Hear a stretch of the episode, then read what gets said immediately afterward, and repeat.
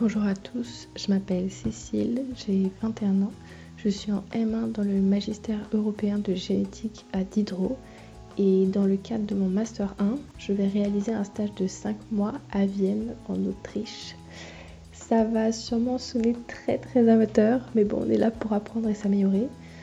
Ce podcast, moi je l'envisage un peu comme un journal de bord. J'aimerais aussi pouvoir vous raconter à quoi ça ressemble la recherche en biologie, la démystifier un peu et puis vous donner une idée euh, d'à quoi ça ressemble vraiment dans la vraie vie. Et puis bien sûr, j'espère vous parler de Vienne, de ce qu'il y a à faire et probablement vous raconter mes aventures parce que comme vous l'avez vu dans le titre, je suis un peu un chat noir et je sais d'avance que je vais avoir que des galères.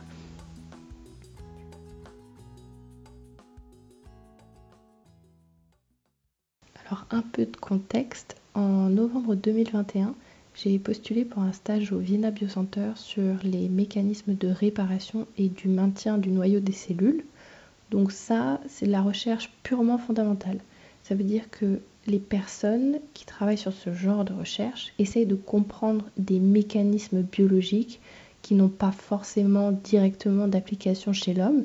En fait, c'est des chercheurs qui n'ont pas forcément envie de développer des médicaments, mais qui veulent juste comprendre ce qui les entoure.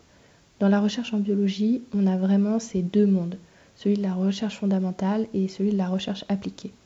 J'ai donc passé un entretien avec le directeur de laboratoire, ça s'est super bien passé et j'ai été prise.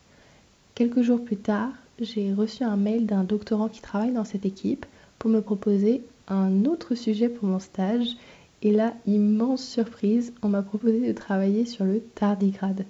Je ne vais pas en parler plus en détail pour l'instant parce que ce sujet est confidentiel et je ne sais pas trop ce que j'ai le droit de divulguer. Quand je serai là-bas, j'essaierai de voir avec eux euh, ce dont j'ai le droit de vous parler. Maintenant que vous comprenez un peu mieux la situation, qu'est-ce qui se passe aujourd'hui à cette semaine de mon départ?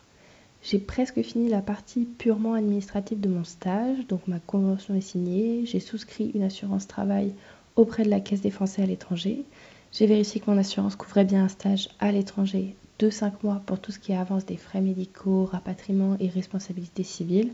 Il me faut encore vérifier que mon forfait téléphonique est bien valable à Vienne et euh, que euh, je trouve un appartement en fait. Parce que là j'en ai vu quelques-uns sur un site qui s'appelle Housing Anywhere et j'ai envie de me renseigner encore un peu plus avant d'en prendre définitivement un. Et du côté français, la priorité du jour c'est d'écrire une résiliation de bail pour mon appartement. Pour ceux qui ne le savaient pas, ça fait depuis que j'ai 17 ans que je suis dans mon appartement, donc juste après la sortie du bac et forcément j'y suis un peu attachée. C'est un peu difficile, mais en même temps, j'ai hyper hâte de partir et rencontrer toute l'équipe, travailler sur les tardigrades, en voir de mes propres yeux. Enfin, j'ai vraiment très hâte.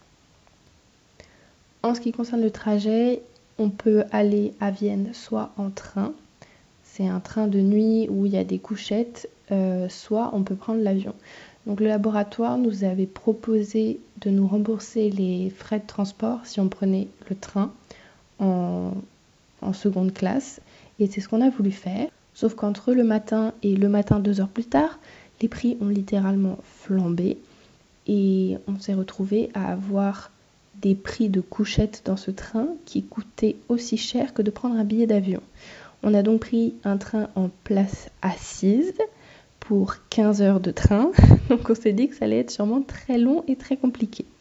Comme tout voyage ne peut pas se passer sans péripéties, on a reçu un mail de la compagnie autrichienne nous expliquant qu'en gros une partie du trajet n'était plus assurée par le train et qu'il fallait en prendre un autre parce qu'il y avait juste un, petit trou de 70 km quoi.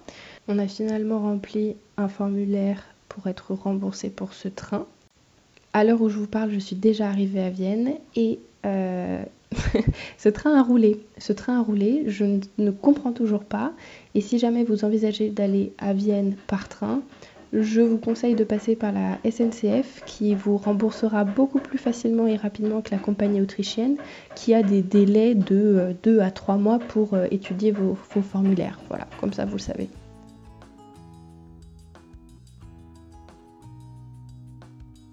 C'était l'épisode 0. Euh, merci de m'avoir écouté. J'essaierai de vous faire un épisode par semaine si j'y arrive et on se retrouve bientôt pour la suite des aventures.